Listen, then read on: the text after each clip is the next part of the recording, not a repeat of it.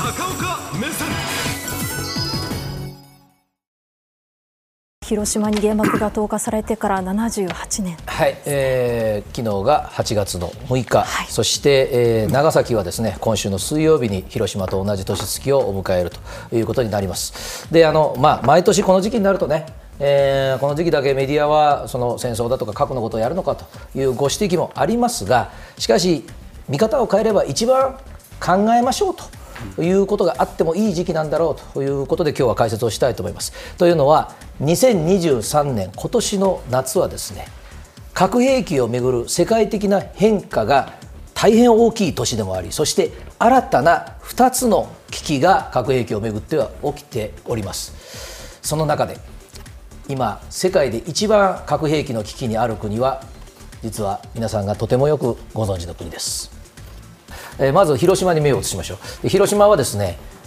78年、えー、原爆投下からその年月の中で史上初めてということがたくさん重なっております。で広島サミットですが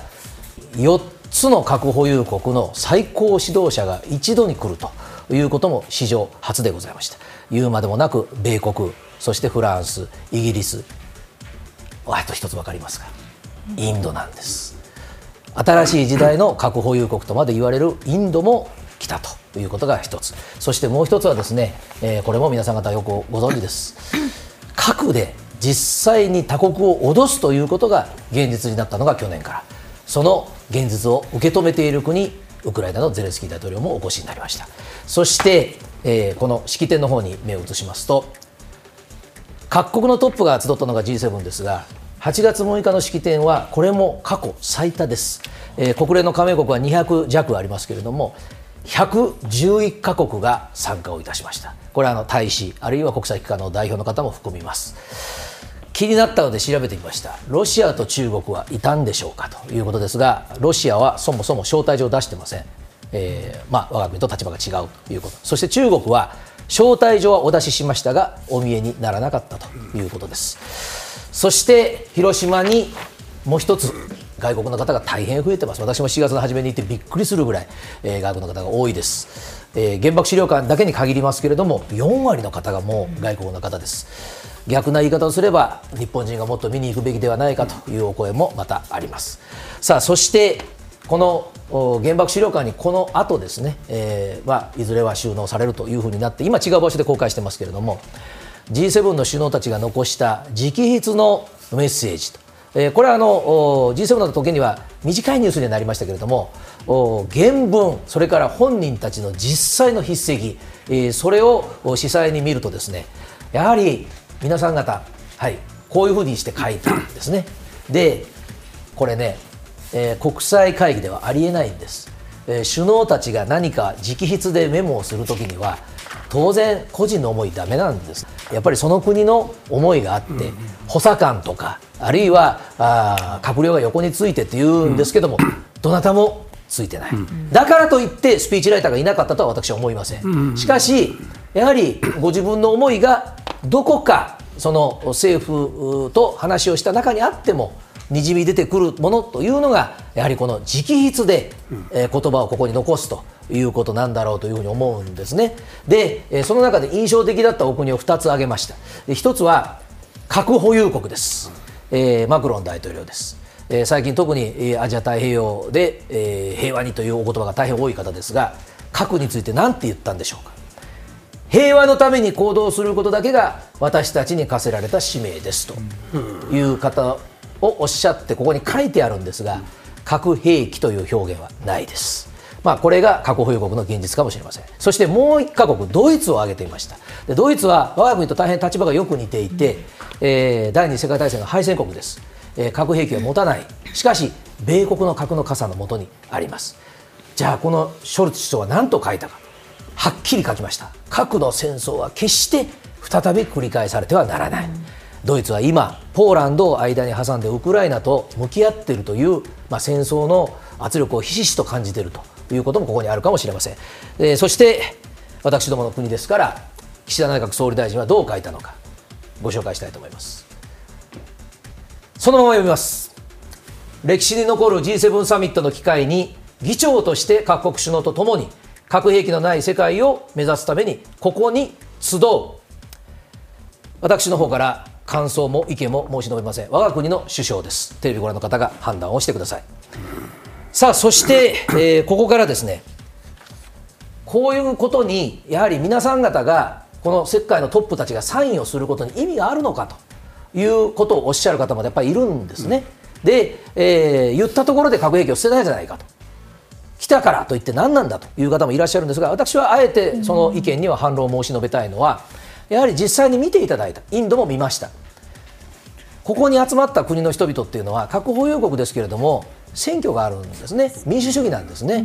うん、形だけの選挙じゃないんですよ。うん、ということはやはり自国のトップが、その核が使われた広島へ行って何を思って何を書いたのかということがそれぞれの国でニュースになってるわけです。ということはその有権者の方々つまり国民が今後その核の使用について大変発言力の強い国が並んでいるのでここには私は期待をしていいんじゃないかというふうに思っておりますが、はい、さあここでもう一つの2023年の現実です。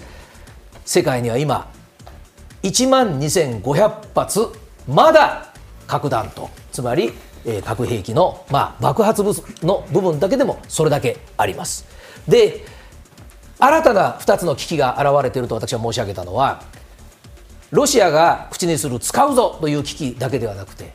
2023年今も実は現在進行形で核の原料に当たるところも大変今危険な事態が進行してます。それはアフリカです。でどちらにもロシアの影があります。はいこちら。アフリカのニジェールという国。最近ニュースでちらちら出てきますから聞き覚えがあるという方いらっしゃるかもしれませんがここです、えー、ここはエジプトです。でここで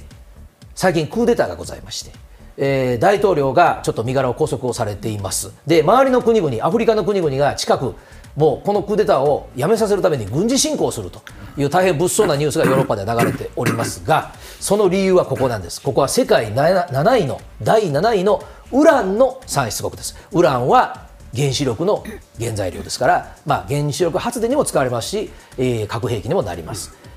産出の4分の1はヨーロッパに行きます。でもともとはフランスの植民地ですからフランス軍が基地を置いています、注目はここです。米軍もいるんですね。つまりやはり、えー、この核兵器の原材料になるものというものに大変あの超大国も神経を尖らせているということがありますがフランスに反発したクーデターですなので非常に今心配をされているのはこの辺りの周りの国はロシアの影響力強いんですねワグネルが介入するのではないかというふに言われてます。でワグネルというのはあの大変ウクライナのニュースで有名になりましたあロシアの民間軍事会社ですが資金源はこの周りの国々。特に最近体制が変わった国々の地下資源の売りさばきだと言われてます。だからこのワグネルが今回のニジェールの仮に新しい政権になってしまったらそこに取り入ったら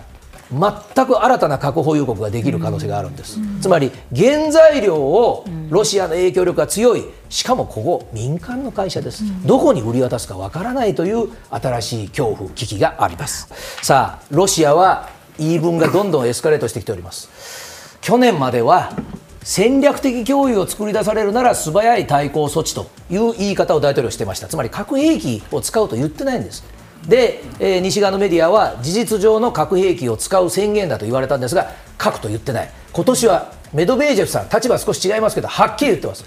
反転攻勢がウクライナの。成功したら核兵器を使わざるを得なくなる。えらく意味合いが違ってきました。ロシアの領土を守るとかそういう言い方じゃなくて負け始めたら使うんだと。大変乱暴な理論になってきた。そしてもう一つ恐ろしいのが北朝鮮でありまして北朝鮮ははいこうです、えー、ロシアとの関係をどんどん強めて軍事協力を進めて新しい武器を売りそうな発言も最近出てきて。そして、えー、金正恩体制はこんなこと言ってます。国防これは前から言うんです。下の言葉が新しい。経済事業だと。つまり兵器を売って儲ける気ですね、で今までと違ってミサイルも売るんだなんていう物騒な話も来てます。さあ冒頭私が申し上げました。2023年一番